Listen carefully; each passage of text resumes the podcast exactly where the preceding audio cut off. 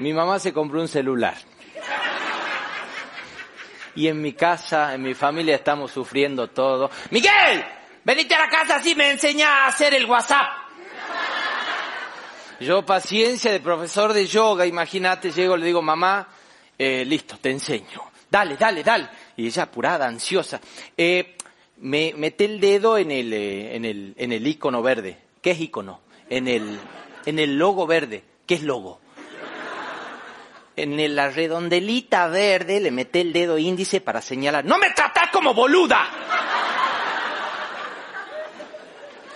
Listo, mamá, disculpa. Entro y mi vieja tiene tres contactos, los tres hermanos. Mira, estos son tus contactos, mamá. Vos elegí uno de los hijos, apretás y le mandas un mensaje. Ah, ¿yo les tengo que mandar? ¿Por qué no me mandan ustedes a mí? Me tienen olvidada y agradezcan que no me encuentran muerta en un hospital.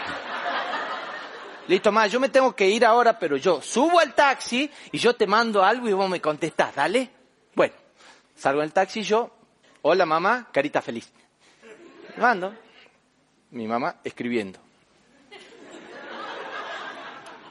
Escribiendo. Bueno, ya. En línea, escribiendo. Manda, J. Me llama. Miguel, esta mierda no anda. No, mamá, si anda, lo que pasa es que vos todavía no lo... Sí, vos no sabés enseñar. Vos no me tenés paciencia a mí con la paciencia que te he tenido yo cuando eras bebé y te cagabas y te meabas y chuñabas y yo limpiaba todos esos líquidos cloacales. Pero sabes que eso es el hijo más pelotudo que yo tengo y le voy a, le voy a pedir a tus dos hermanos que son mejores. Así. Mi papá no era así. Mi papá era un, tipo cero verborrágico que no hablaba. Mi viejo se murió y no le conocí la voz. Mi viejo, él te manejaba con la mirada. Él, estaba sentado en la mesa, me, me, acuerdo que él llegaba y estábamos todos calladitos así. Porque es increíble la brecha generacional que hay, ¿no? Porque antes los padres eran así, respeto, ahí viene tu papá, venía Rambo, boludo, vos no sabés quién es. Entonces, todos sentaditos así, él se sentaba y cuando quería algo, eh, por ejemplo, poner la tele, ponía la tele y ponía dibujito para que veamos nosotros. Sí, mierda, dibujito. Yo me crié con noticiero, muerte y destrucción, nada más.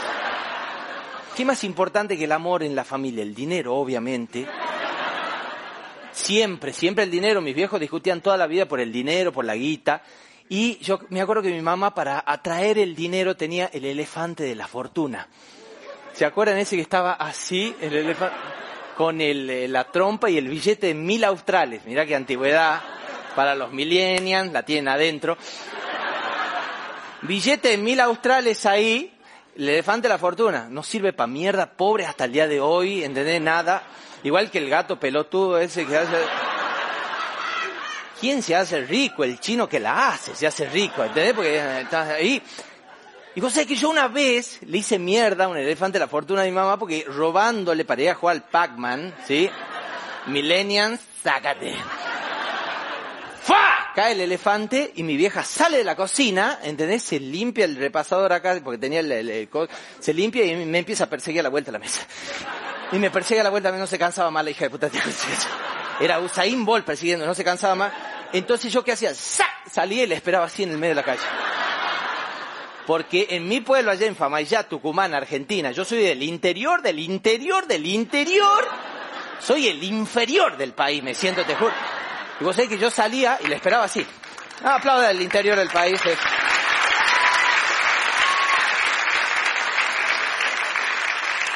¿Por qué yo en el medio de la calle les podía esperar a mi vieja así? Porque no pasaban autos, vos dormía la siesta, cagaba, me daba, no importaba. En el medio de la calle no pasaba nunca nada, jugaba la pelota, todo ahí. Y yo le esperaba así porque yo no sabía si iba a correr para allá o para allá. ¿Entendés? Porque mi vieja cuando salí te perseguía era un velociraptor. Le dije, te juro, 60 kilómetros por hora corría la gorda, vos no sabés lo que era. Entonces ese día la estaba esperando yo así y sale mi vieja y había vecino. ¿Qué tal, don Chicho? ¿Qué tal, doña Marta?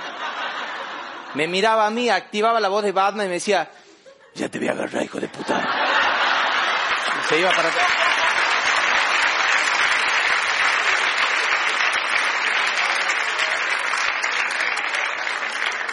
Y yo decía, bueno, son las diez y media de la mañana, vuelvo a las dos y media para comer, comíamos esa hora nosotros en familia. Y mi mamá se va a. La mamá no se olvidaba porque la mamá en mi época tenía dos funciones, hacer la comida y hacerme cagar, nada más. Entonces yo, Paloma, volví a las dos, dos horas y media y mi vieja estaba en la puerta. Batón a cuadros, no me olvido más, manitos atrás, sonrisa falsa de la Mona Lisa, portoncito abierto para que pase libre. Y yo decía, ay, mi mamá me ha extrañado. No. Mi mamá no me había... Yo te voy a explicar. Nosotros en la puerta teníamos un sauce llorón. El sauce llorón es un árbol que es una fábrica de varillas. El sauce le hablaba a mi mamá, le decía, córteme, doña Mari, córteme.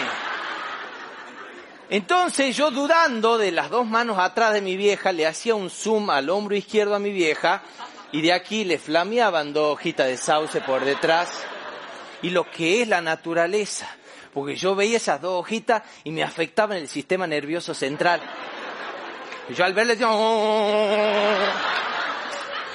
¿qué tenía atrás? Nada, pasa. Yo le voy a contar al papá. Doble cagada te voy a pegar a pasar.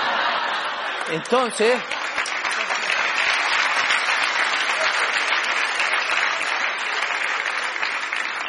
entonces yo quería, yo qué hacía? Yo, que, yo, yo quería saber el largor y el anchor de la varilla, ¿entendés? Y para eso no tenía la visión de rayos X de Superman, sino que yo le mandaba a Maggie. A Maggie. Y mi vieja empezaba, esta es la acá, este, era la hojita. ¿Entendés? Entonces yo hacía dos amague y pasaba. Y mi vieja, splash. Me dibujaba la camiseta de River acá. Y yo seguía corriendo hacia el lavadero y ahí me escondía. Y yo decía, ¿ya será suficiente? Never y suficiente. Entraba mi vieja y ahí en el lavadero juntos eh, cantábamos un tema de los nocheros.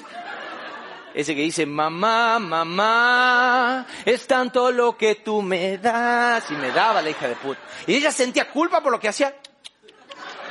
Ella decía que la culpa era tuya por pelotudo.